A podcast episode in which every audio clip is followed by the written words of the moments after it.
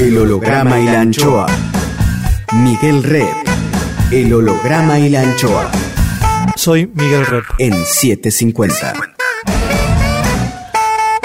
Siempre algo me inspira para componer. Puede ser una película, un libro, lo que dijo el mozo del bar, o en un zapping, o en la unión de dos frases. Yo no tengo inspiración de la nada.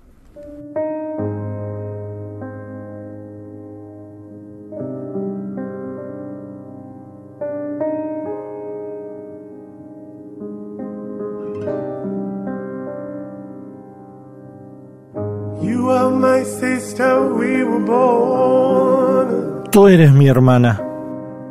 So innocent, so full of need. Vos sos mi hermano. There were times we were friends, but times I was so cruel. Vos estás próximo, aunque you lejos estás.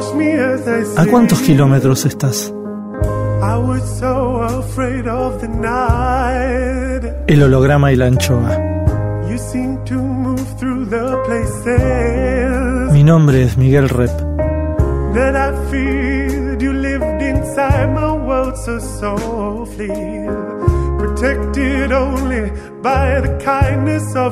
El holograma y la anchoa.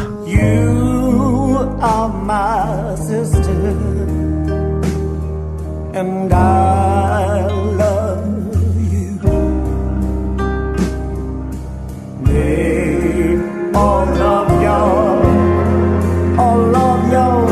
El holograma y la anchoa.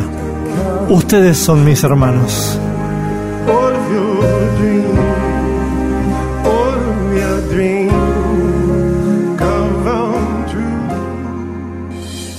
El holograma y la anchoa. Hoy guardamos el aire, el pensamiento de Daniel Melero.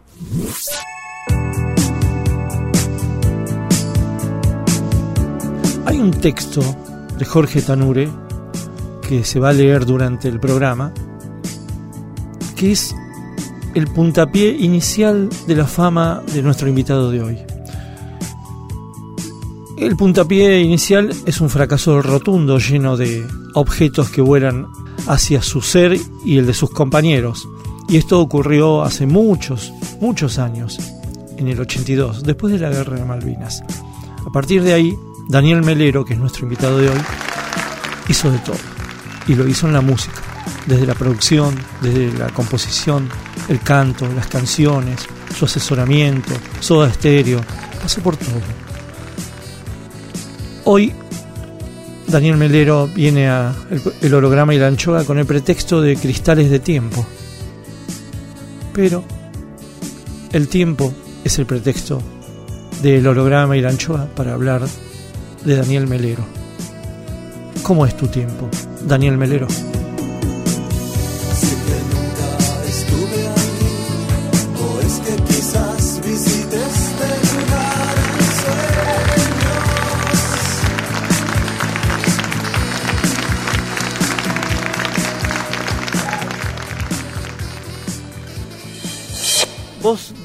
Vendría a ser desde la aparición aquella de los encargados hasta hoy, se podría decir que sos un hombre de la computadora, de alguna manera. Sí, es una, es- la gente lo Sos- supone, tiene un poquito de razón, pero no es tan cierto. Pero bueno, se podría decir que sos Sí, un se me ok asocia con eso. Pero yo soy, yo soy mucho más un rockero. Sos más analógico. Yo, yo creo en el rock. Yo creo en cualquier herramienta. En cualquier herramienta. No me parece un valor particular lo digital o lo análogo. Y yo sé que hay dos instrumentos que tuve muchos y que jamás, eh, casi nunca compro un instrumento. Y tengo mi primera guitarra acústica que co- sigo componiendo con ella, gran, en gran medida este disco, por ejemplo. la criolla, último. ¿tenés la criolla? Sí, una acústica este, de cuerdas eh, de metal y mi primer sintetizador monofónico que es ¿Sos un- zurdo vos? Soy zurdo. Ah, porque sí, soy zurdo, la- sí, sí, sí. Soy así. zurdo y nada, me las ingenio con un instrumento de derecho porque igual tampoco toco bien ningún instrumento, Ujú. este, pero este a mí la, a mí me llevó a hacer música con máquinas el rock, o sea, Claro. comprender que No, era una yo- respuesta rockera a lo que Yo sucedía. no te digo que seas un robot ni nada, te digo que vos in- enseguida agarraste ese instrumento. Sí, como otro sí, instrumento. Sí, sí, yo, y es más, elegí eh, mucho más el panel de un sintetizador que saber Claro. qué, qué nota es cada una de las teclas. De eso me enteré después. Claro.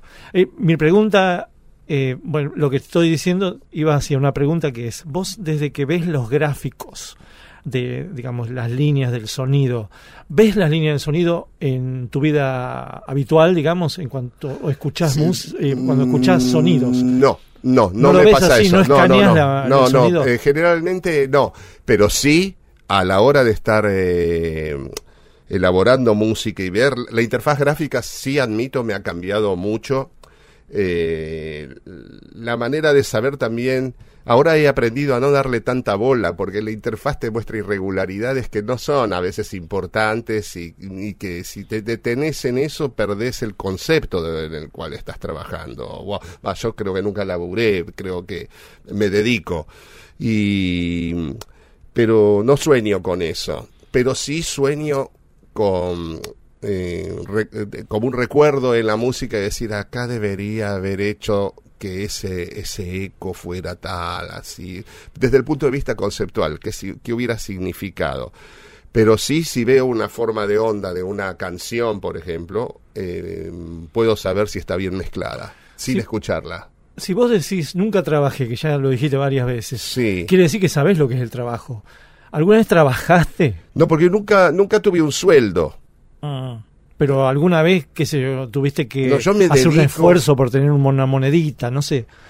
Eh, haciendo algo que no querías. Eh, no no. No, no, no. Siempre por ahí era algo que a priori no me interesaba y vi que valía la pena, pero no por la moneda, sino porque iba a salir cambiado y que iba a ser interesante.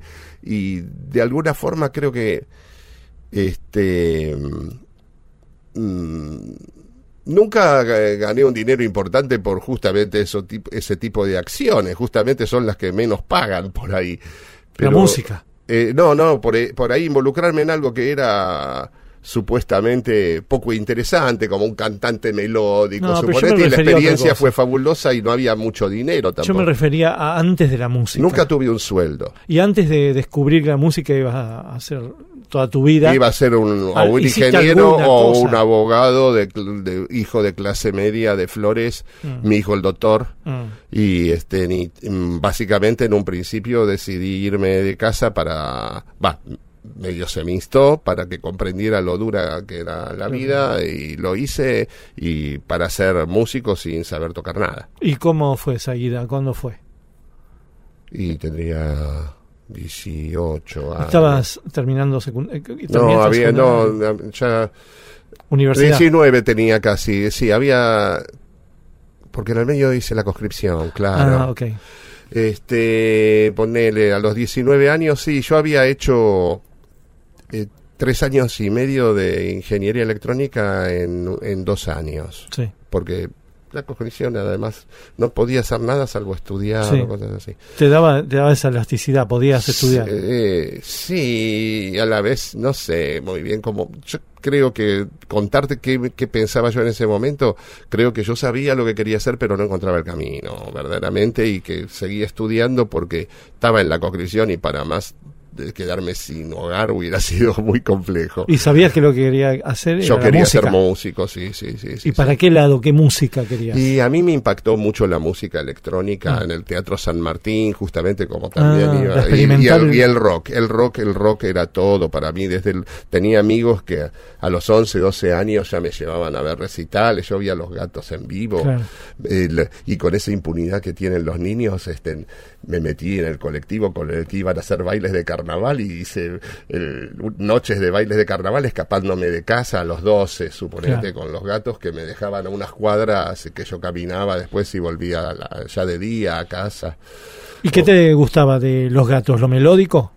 ¿O te gusta la electricidad? No, la verdad me impactaba la imagen de Nevia, te digo, me parecía así como eh, desde un sex symbol y sí, me encantaban las canciones y, y cómo sonaban en vivo, que era muy, muy interesante. Por ejemplo, yo he visto en la misma tarde tocar a Almendra Manal y los gatos y la diferencia que tenían los gatos porque tenían mucho, mucho yo ahora me doy cuenta de eso habían tocado demasiado mucha gira tenía iban enchufaban y salían Y Muy este, power. sí, sí, y definido, viste, para lo que podía ser, te, te cuenta esto un niño Sí. de 12 años, ¿no?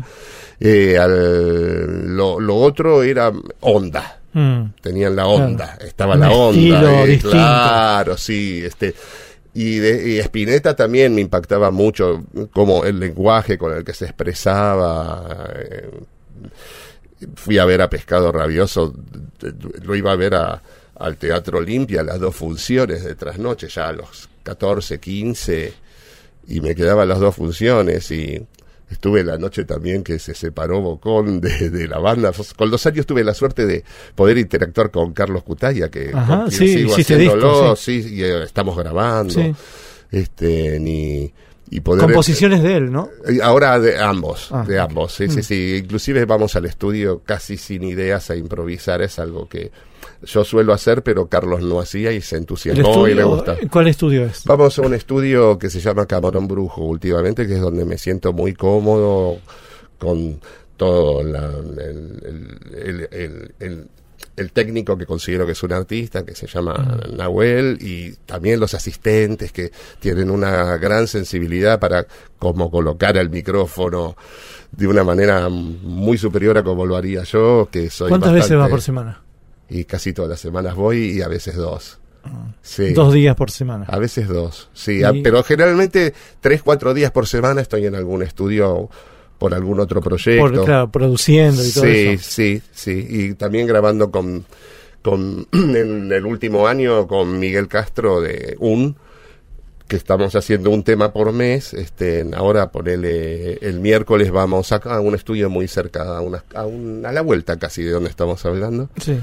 Y es un estudio pequeño pero con también con me interesan mucho los técnicos que son artistas este, por eso también voy mucho a estudio. Es una interacción mm, muy interesante desde el punto de vista que me hace más técnico a mí y me quita el peso de ser tan artista al Claro, mismo tiempo claro, viste claro, este hay, hay una en definitiva yo enfoco la creación que está haciendo esa persona y, y con los años me gusta mucho eso. Porque sos muy productor. Y últimamente sí, me- pero como productor siempre busco aprender ¿eh? Mm. del otro. Y el, con H, inclusive aprender del otro. El holograma y la anchoa. El recepcionista de arriba. Oh my god. Juicio al invitado. Como todos sabemos, está científicamente comprobado que cuando morimos, subimos al cielo, nos reciben para testearnos en el juicio final. Todo lo que hicimos, deshicimos y omitimos en vida es examinado por un barbudo con alas llamado el recepcionista de arriba, quien juzga si somos recibidos en el paraíso, nos penitencian para aguardar en el purgatorio o nos destinan forever al infierno. Nubes, leve viento, ausencia de olores. Examen, examen, examen más. Cuadrito 1. El recepcionista de arriba recibe a Daniel Melero. Melero. Comienza el interrogatorio.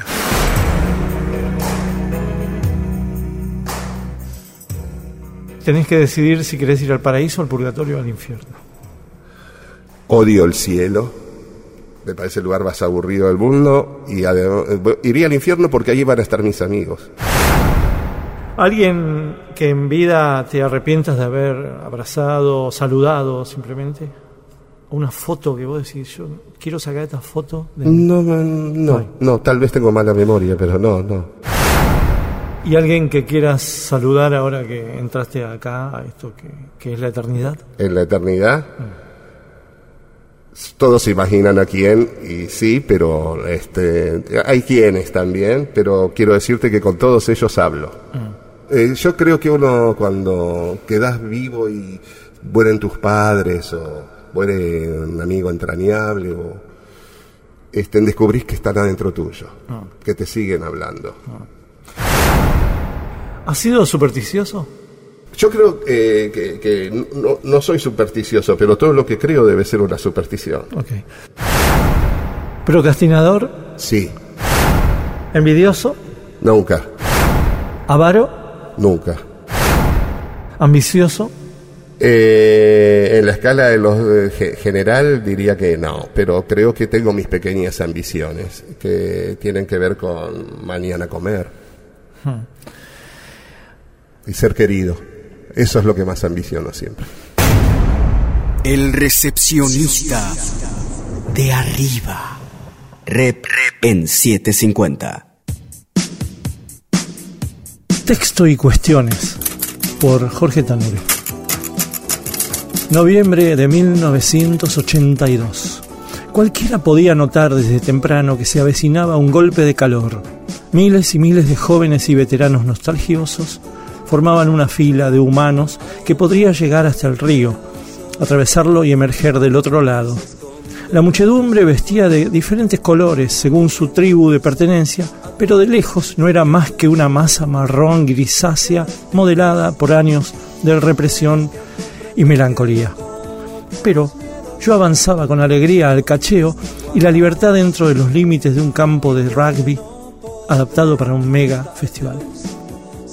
Hacía años que el show, esa especie de Gustock criollo, se encontraba ausente de las agendas por obra del oscurantismo.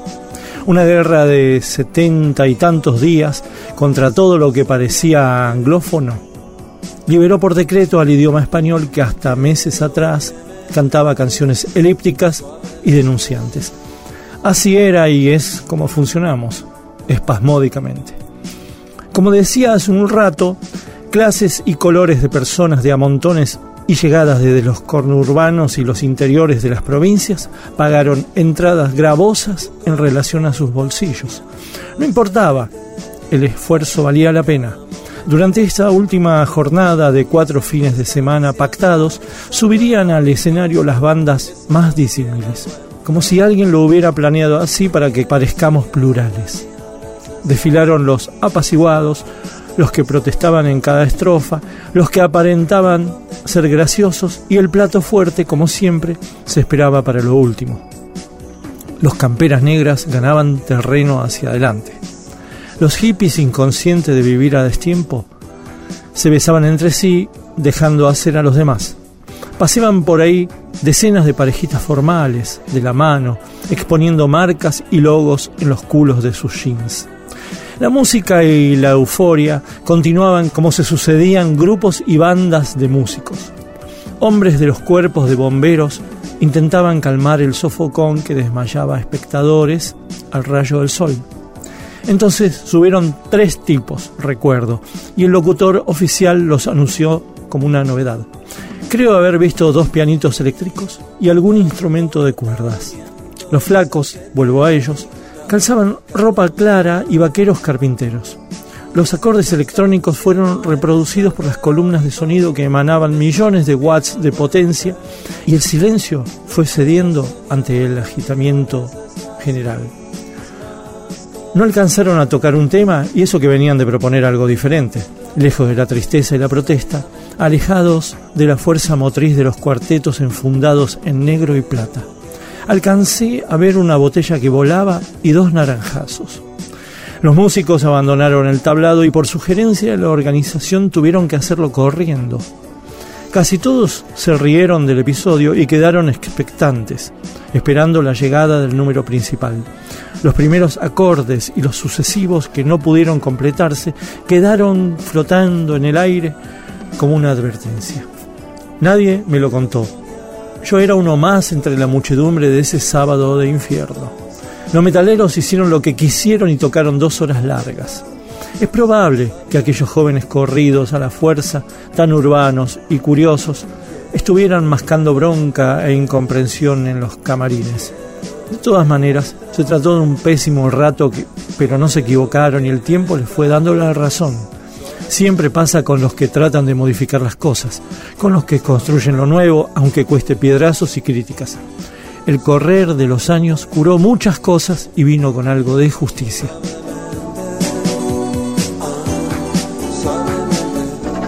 Texto y cuestiones. Por Jorge Tanure.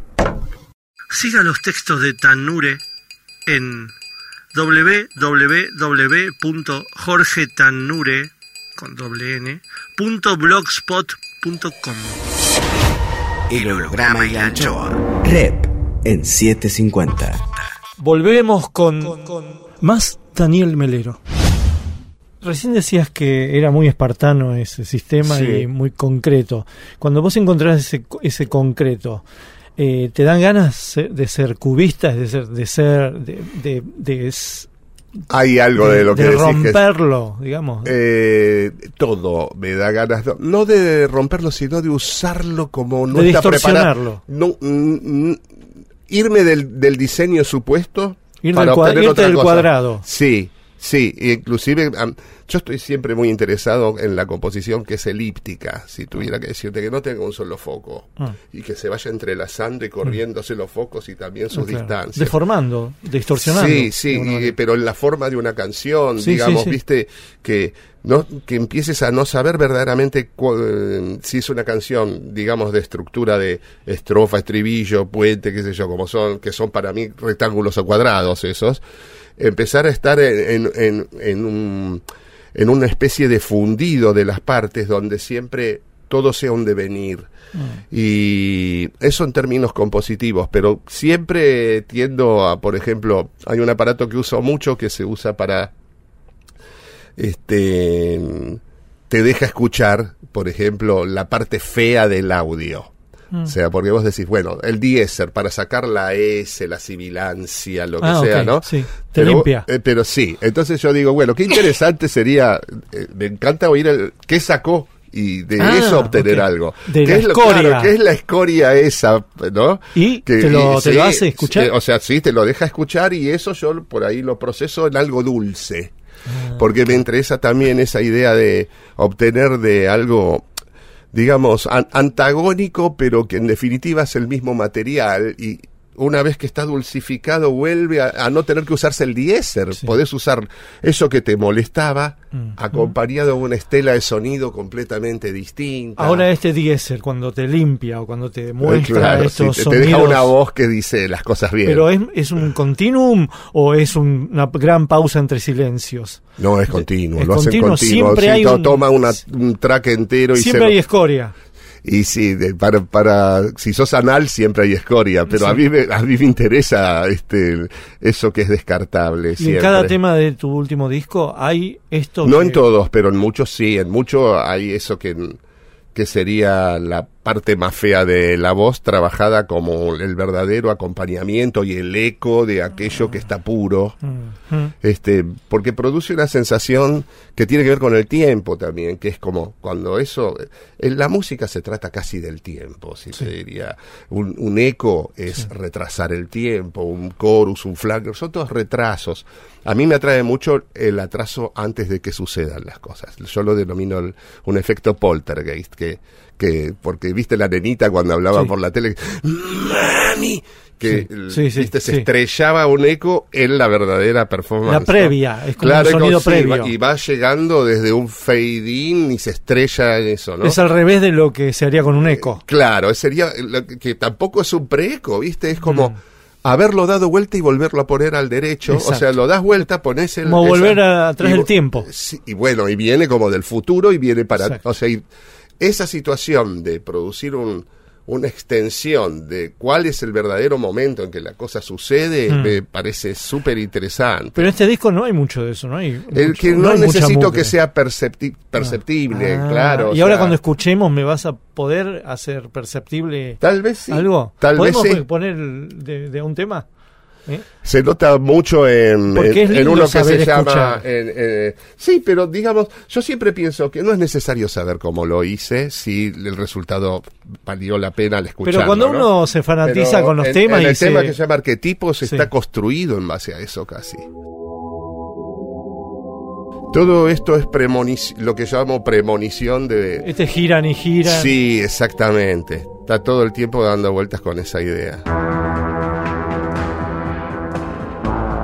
Hablarle encima, ¿eh? Ah, bueno, bueno. Todo ahí, ya la batería está haciendo. Están viniendo los golpes antes de que verdaderamente venga. Y a veces viene el verdadero golpe y es más débil y solo se escucha después el eco. Es una falta de presente la que habría. Y una con- un continuo de lo que lo generó. Porque en este tema eh, está la idea del vals. El vals no se sabe quién lo inventó, ¿viste? Este, y- Como algo espontáneo. El vals eh, aparentemente viene una danza que se llamaba Volta. Y empezó Giuliano, que es un- uno de los miembros del grupo. eh, acá la, la voz también va llegando al presente.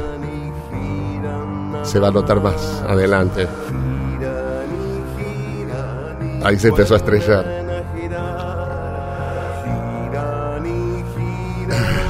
Y está la idea también acá que como es 3x4, es la maravilla que tiene el vals. Es la primera danza que se baila cuerpo a cuerpo, donde están mirándose a los ojos. Estaba prohibida.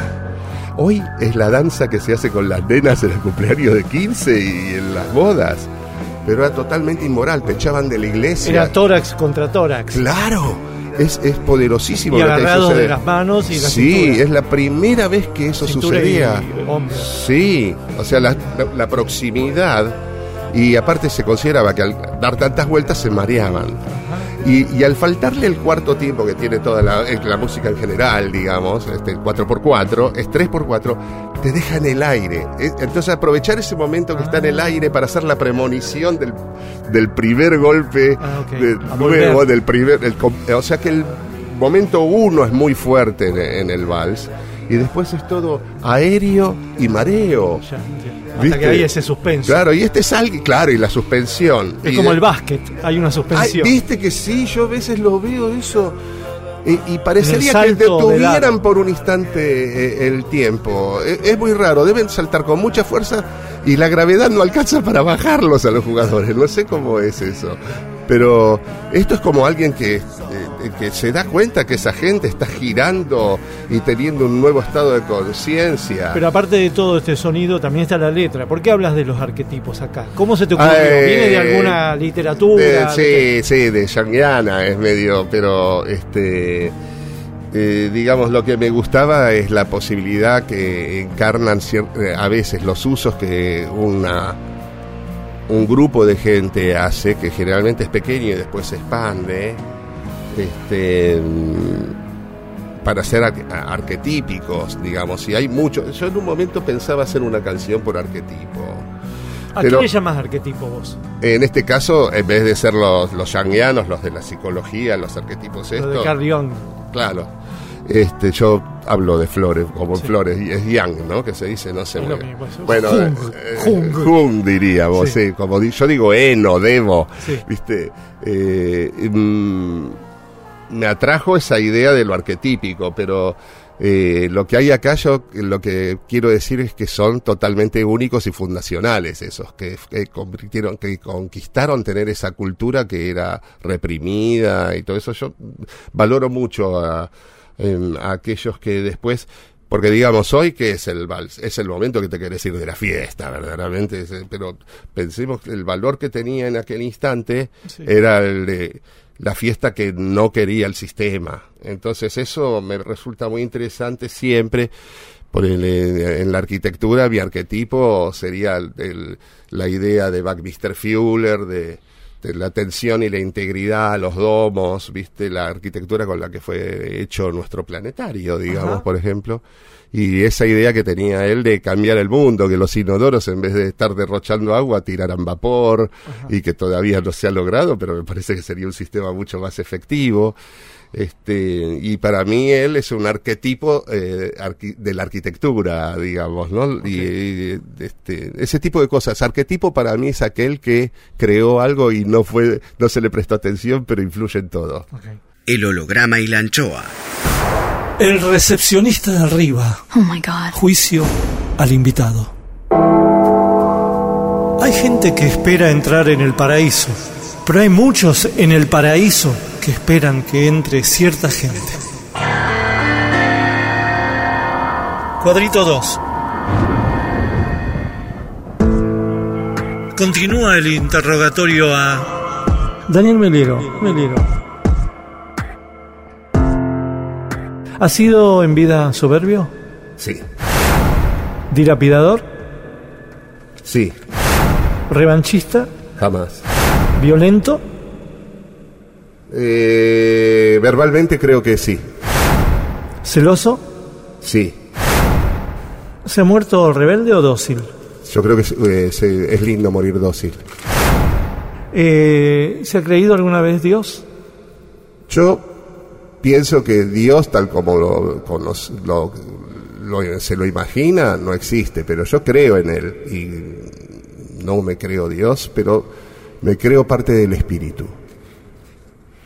Y no, no del Espíritu del Dios cristiano, que me cae re mal. ¿Hay algún tema musical o algún disco del cual se arrepienta?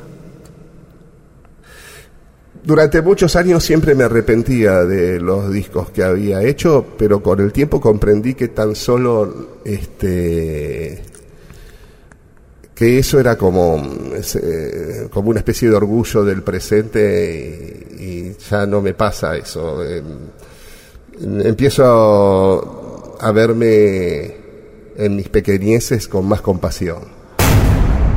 El recepcionista de arriba. El holograma y la anchoa. Seguimos con Daniel Melero. Músico. Vamos al tema 1, ¿sí? Sí. Empezamos, ahora seguimos el orden.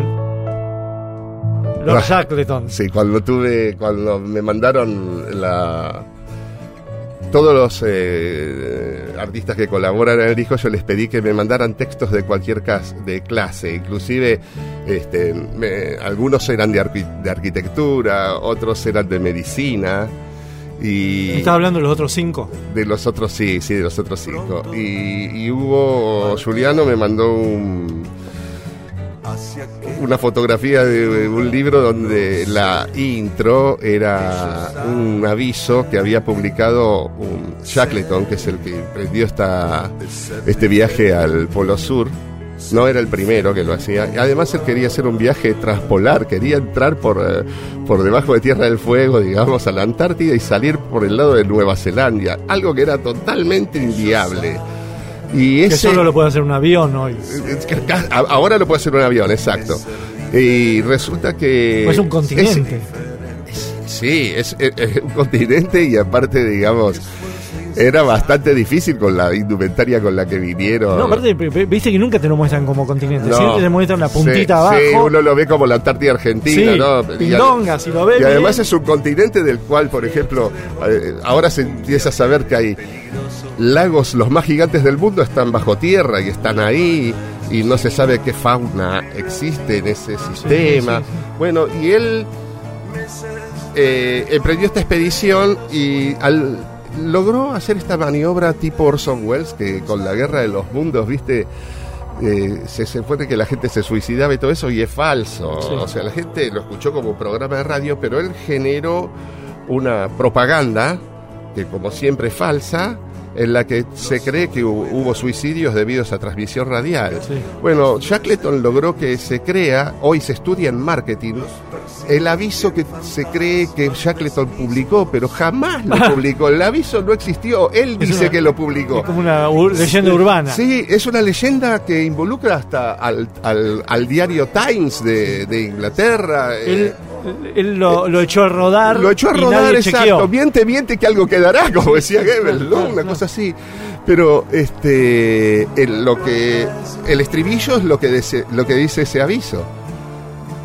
Todos meses de completa oscuridad, la paga es mínima, frío extremo, Es- peligro de muerte, no hay ninguna posibilidad. No vengan. No, no vengan, era. Y, y la, la- la fábula dice que se le presentaron 5.000 postulantes Para que vayas para, a- para un viaje a la muerte, ¿no? territorio dark. Sí, en el que él ni siquiera especificaba para qué era la convocatoria. Sí, sí.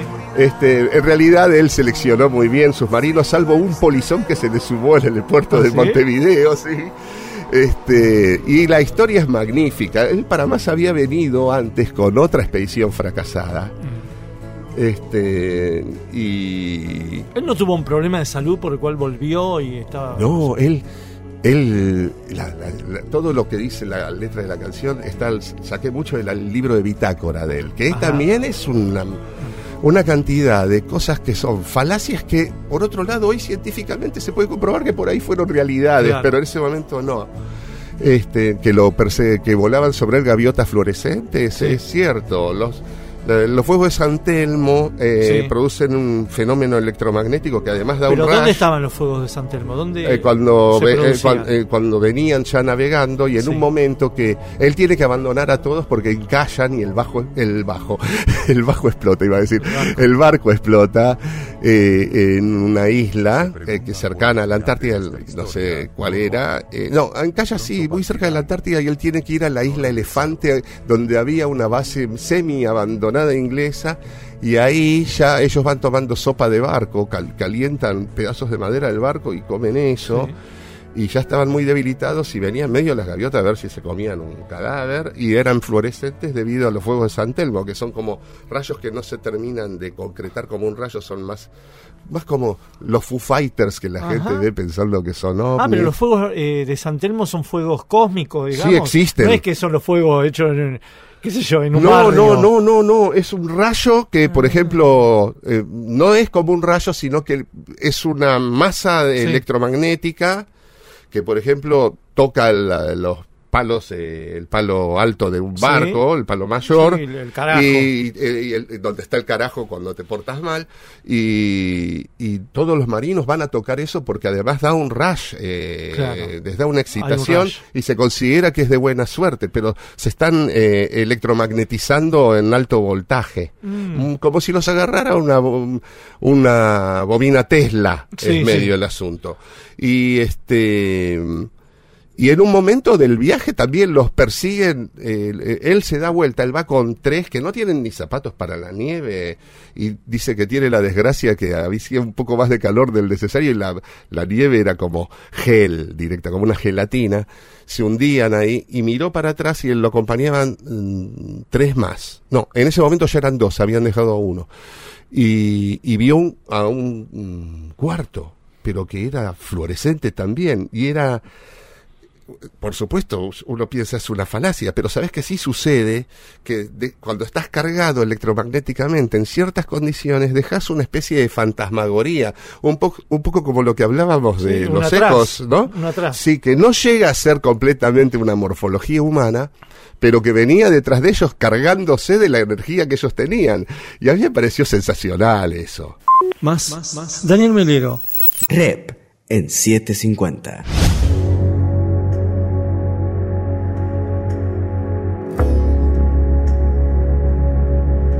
Guante de astronauta. Sí. Bueno, esta es otra anécdota de esa clase. Y vos, vos porque vas a un club de astronautas. ¿Qué- No, qué yo entro a un foro de astronautas. A un foro, bueno, Sí, de, de ex-astronautas. ¿Ves? Pero es un, es un foro virtual, digamos, de internet. Es de internet, sí. ¿Y por qué ex? ¿Y por qué te permitieron? ¿Vos fuiste astronauta? Porque vos puedes entrar a leer, no a postear. Yo no soy miembro, solo leo. Mm. Y ahí me enteré de una cosa que sucedió en, el- en lo que se denomina la primera caminata espacial americana. Sí. Y estaba en el foro, conversaban, este, chateaban, no sé cómo se define, este, Sí. posteaban el que hizo la caminata y otro que era el que estaba dentro de la cápsula medio sosteniéndole ese cordón umbilical con Sí, el que sí. estaban unidos. Y en un momento dado están ahí el que eh, le quedaba los, los, los, este, astronautas antes eran eh, pilotos muy audaces que habían terminado ahí, no, no se parecen eran a los pilotos de la Segunda. Guerra, Sí, ¿no? eran todos militares. Sí. Si vos pensás, eh, todos los que supuestamente, si queremos creerlo, fueron a la Luna, uno solo fue un científico, un geólogo en el último viaje. Los demás fueron todos militares. Son los milicos. Lo cual habla, habla, habla a las claras de... Eran aviadores, ¿no? Sí, sí, eran pilotos de aviones, en al- algunos de combate, pero otros experimentales de combate. Y, y a uno le molestaba mucho eh, El guante. el guante exterior. Sí, le pregunta, así como por lo que yo leí, eh, que también contengamos mis falacias en medio Sí. de esto. Si podía sacarse el exterior y con el de, ah, si, si se iba a cristalizar todo. Porque estaba instrumentando algo. estaba él, eh, el que le pregunta eso, está parado adentro de la cápsula con la puerta abierta, sosteniendo un cable donde está. Ah, le estaba molestando el le sostener. molestaba al sostener. Y aparentemente hay algunos que dicen que sí, que se sacó el guante, porque hay varios astronautas que dicen, no, no hiciste eso, ya está viejo, no te acordás. Era genial la situación, nadie sabía la verdad. Sí, sí, sí. Pero está filmado el momento este. No en que él se sacó el guante, pero sí en que un guante sale de adentro de la cápsula y se va por el espacio. Sí. Ese guante era detectable desde la Tierra, eh, porque no había tantos objetos ¿Y qué, perdidos. qué año estamos hablando? Más o 63. menos? Ah, antes de la llegada. Claro, es la primera caminata espacial. Ah, ok. Y entonces... Yankee. O, americana, o rusa. sí, Ah, rusa no s- fue bastante después, Mm. porque los rusos tuvieron un programa espacial mucho más concienzudo y lógico. No, aparte llegaron primero arriba. Eh, con eh, digamos, sí, todo. Y, y mandaron robots, que Sí, era sí, lo sí. más eh, apto. Y después estaríamos discutiendo si los americanos mandaron o no. Yo creo que los americanos fueron, pero se excedieron de Photoshop. Ah. Eh, este, Se excedieron de Kubrick. Claro, exacto. O De sea, Stanley en algún Kubrick. momento que llegaron, y- pero había que mostrarlo de una manera que sirviese, Claro, ¿no? claro. Y porque si no, no era buena la propaganda, Claro, era una porquería. pero pensar que con una cámara de fotos Hasselblad, un militar que jamás la había us- usado, hubiera sacado esas fotos increíbles de otro astronauta. Mejoraron la imagen lo y hicieron, emparcharon. sí, y a la vez, o, o lo hicieron en estudios, o como sea, pero se. Ese exceso es lo que hoy hace que se dude, pero yo creo que de, de- de verdad quedaron algunos, eh, algunas herramientas en, el- en la Luna que es comprobable que están ahí.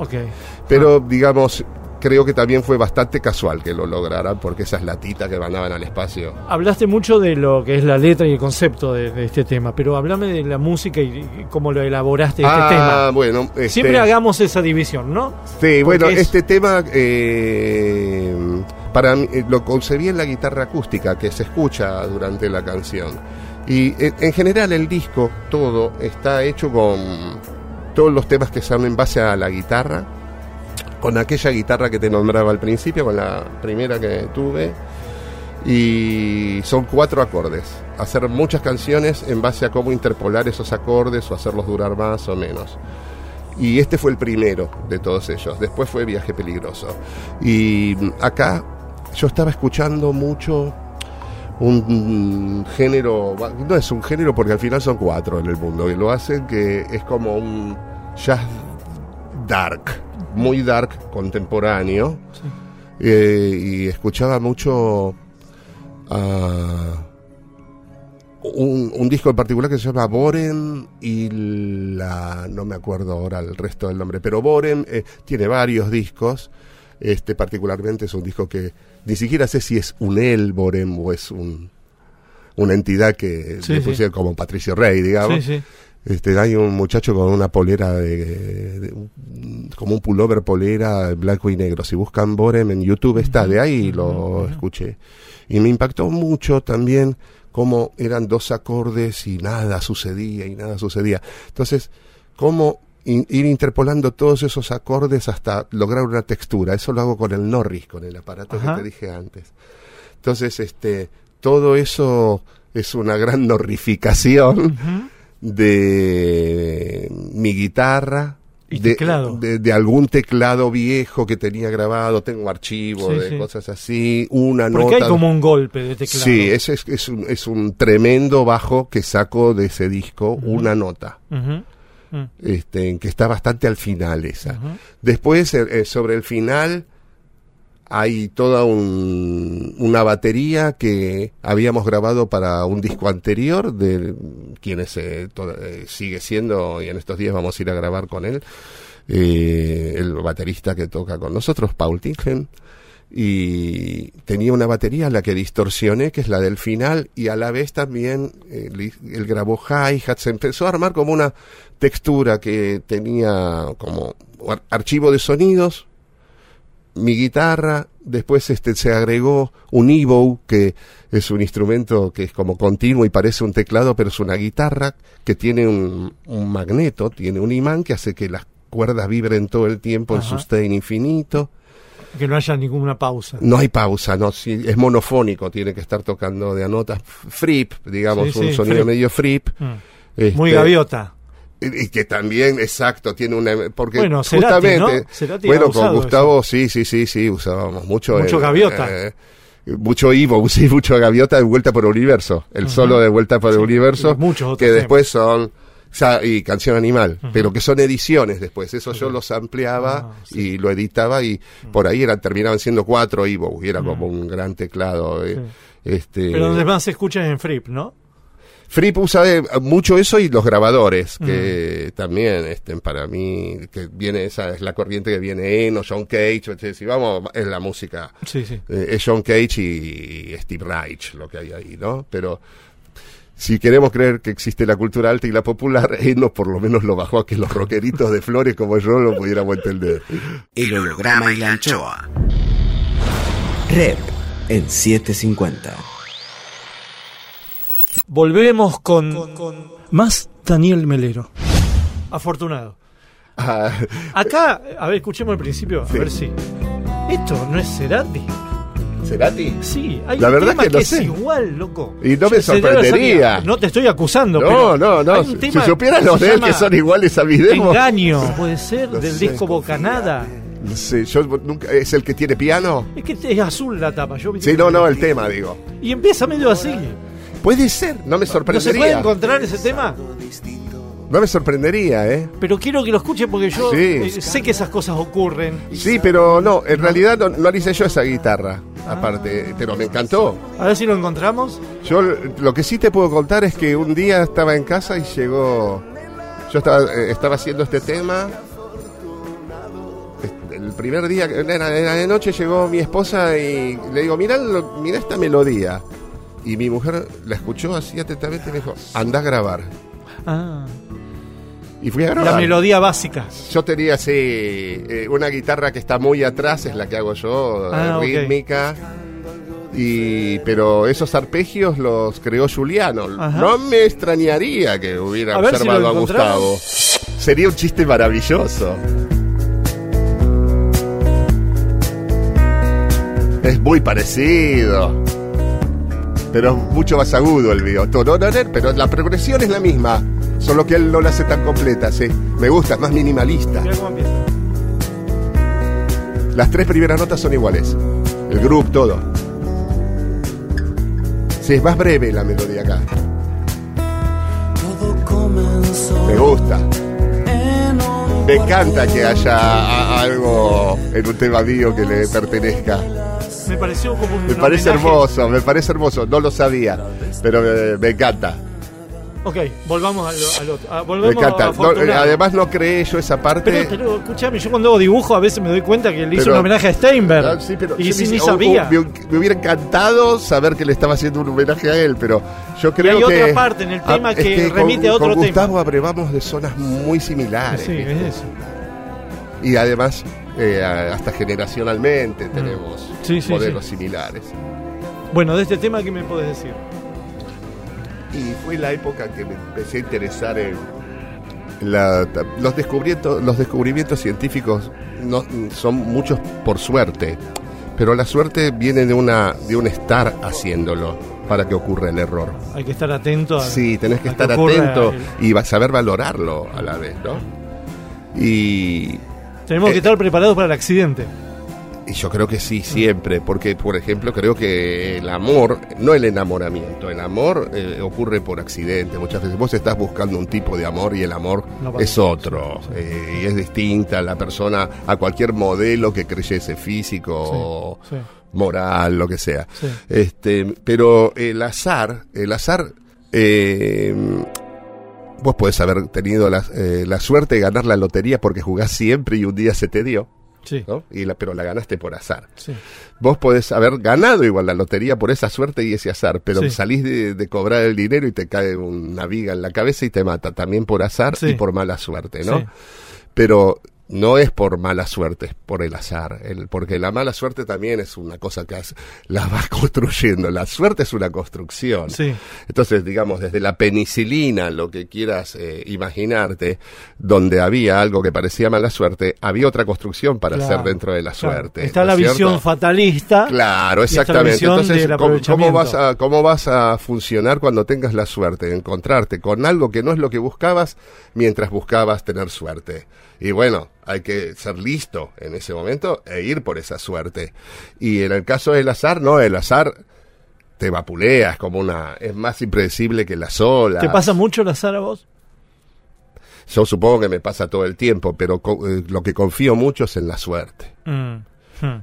Ejerzo todo el tiempo el- La buena sobre- suerte. estar sobre, sí, o sea, tener, tener una intención. Yo todos los días compongo. Mm. No estoy esperando que, Mm. me va- que un día voy a estar inspirado. Mm, Y, y un día tengo la suerte. claro, que cae todo bien. Sí, sí, o cae de una manera que no esperaba, pero yo tengo Sí, que bueno, saber darme eso. cuenta que ese mensaje era más interesante que el que yo pretendía obtener. Y es muy distinto cuando aparece esto, los dados con los números extraños. Es muy, es muy distinto a, a lo que esperabas vos. Vos por ahí esperabas que caiga 6666, no sé. Eh, te voy aparece. a contar algo, no debería contarlo en público, pero yo estudié mucho la ruleta y los... Las martingalas. Las martingalas y todo. Creo que hay sistemas para que la, eh, para que la suerte te ayude, para que pases a, a tener más suerte que a estar confiando en el azar.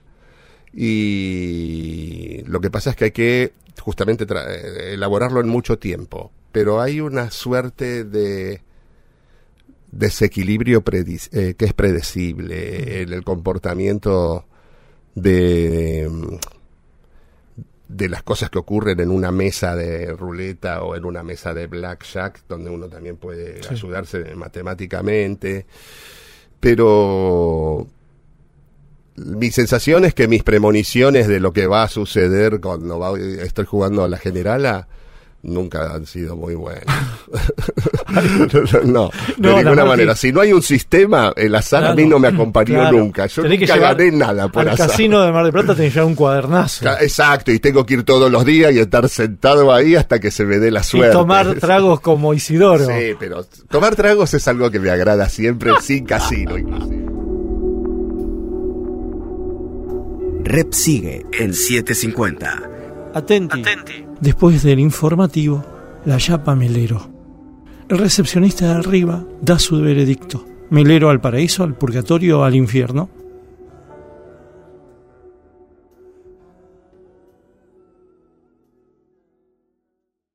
Miguel Rep tiene aire.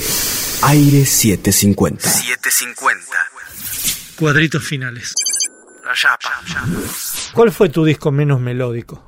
Operación Escuchar, por ahí, un disco de música. ¿Y ahí lo buscaste eso? Eso lo grabé en casa.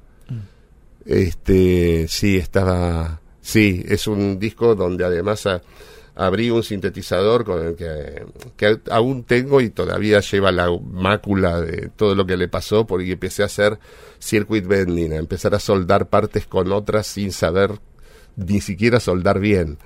Y Soldar es soldar. soldar, sí, poner estaño mm, entre, fueguito, entre la circuitería, sí, sí, sí, sí. ¿Y qué lograbas con eso? Y lograba que el aparato empezase a comportarse fuera de lo que era mi voluntad y la de él. Mira. Este, en- en eso se llama circuit bending ahora. Este, y después eh, desoldarlo y volver a soldarlo para probar otra cosa. Y el disco tiene como que no es melódico y es uno de mis discos favoritos. ¿Cuál fue el sonido más extraño que lograste? Que vos dijiste, este sonido nunca lo escuché en mi vida. Mira, me pasó en los últimos años y ahora es como una especie de pátina que estoy utilizando en muchas cosas. Que hay un muchacho que elaboró un, un programa que se baja de manera libre que se llama eh, eh, Spectral Sound Magic. Sound Magic Spectral. Y es este, por un lado es muy intuitivo, pero con el tiempo he empezado a manejarlo y es algo que sobre una totalidad de sonidos yo aplico, sobre una canción entera hacer que solo se destaquen momentos que llegan retrasados. Es, es, es muy difícil explicarlo con palabras y tal vez por eso me atrae Claro. tanto. Y eso en los últimos años, pero Es muy gráfico, ¿no? Tendrías que explicarlo como con dibujos. y para más, claro, y, y para más la interfaz es completamente espartana. No, no ves nada, estás, eh, no ves lo que estás haciendo, son numerales, son números. es muy y- concreto. Eh, tiene que ver con la música concreta, pero yo lo, empecé usándolo intuitivamente y lo que tiene es que descubrí que me servía esa intuición. Después me empezó a interesar eh, ver otras funciones que tenía y, y sigue sorprendiéndome ese instrumento y dos por tres pasa que alguien está haciendo un disco y me llama y me dice te voy a mandar un file para que me lo pases por él. Nosotros le decimos ya el Norris, Norris es el apellido de el que lo hizo, Michael Norris a, a ver qué sale. Y, y- y la verdad que es algo que ofrece siempre algo diferente a lo que habías escuchado cuando pusiste otro material, porque es el material el que hace que se comporte de otra manera y entregue otra cosa. Y entonces, por un lado, ahora me resulta lo que antes hacía ya predecible, entiendo lo que hacía por intuición, pero me di cuenta que había todo otro campo que no estaba viendo y ese por, eh, eso sería como pieza de software, pero después este hay un sonido que hacen los aviones cuando están por aterrizar, cuando están sacando el, el tren de, de aterrizaje, que para mí es increíble, porque tiene, por un lado, uno está en el avión y es siniestro porque da la sensación de que algo está fallando, es, es muy torpe, es como de maquinola y uno en un avión no quiere oír. Y ese sonido me tiene deslumbrado en los últimos años. Cada vez que viajo estoy pendiente del momento de, en que salga el, el tren de aterrizaje y es distinto en cada avión. Este, debe tener que ver con la potencia de las turbinas, lo que sea, con, a qué velocidad viene el avión, en dónde va a aterrizar. Y siempre me resulta, en el mejor sentido de la palabra, siniestro, como algo que desconocido con lo que me veo obligado a confrontar. El holograma y la anchoa. El recepcionista de arriba. Oh my god. Juicio al invitado. Según pasan los años en capacidad hotelera, el infierno tiene más problemas de alojamiento que el paraíso. ¿Por qué ocurre esto? Cuadrito 3. Termina el interrogatorio y se procede al veredicto.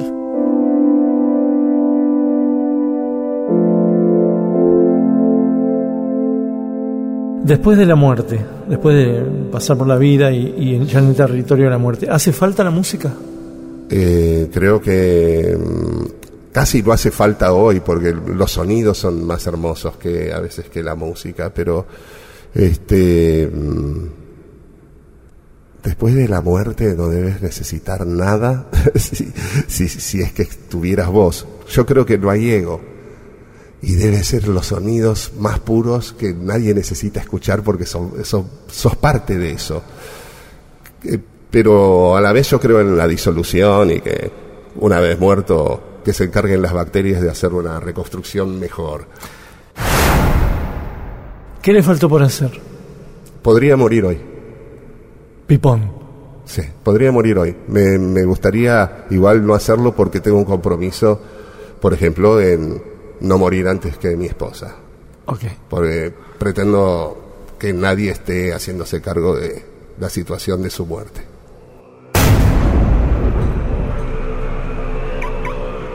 Veredicto.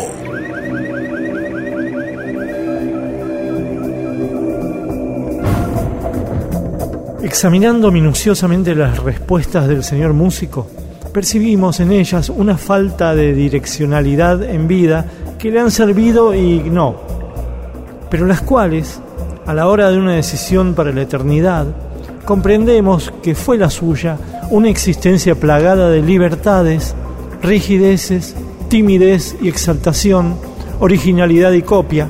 Por lo tanto, gracias a estas palabras, sentenciamos al señor Daniel Melero al purgatorio. Purgatorio. Purgatorio. Que ahí va a ver a más amigos y admiradores que en su deseado infierno. Dejo constancia, el recepcionista de arriba. El recepcionista de arriba. Gracias. Al contrario, y disculpa esto. ¿Qué cosa? no, no, no, disculpa, Mónica. El holograma y la anchoa. Trasnoche de AM 750. Ese horario que no es ni un día ni el otro. Edición Eamon. Damon se llama él. Textos Jorge Tanure. Yo sé que el mundo no es como lo queremos, lo sé de los 10 años. Intenta, produce, consigue Berenice Sotelo. Lápiz y tinta Miguel Rep. En la contratapa del fin de semana. Sueñan lindo. Miguel Rep. La paga es mínima. ¡Qué lugar! Sí, qué lugar tan... Te encantó, ¿eh? paga es mínima. Sí.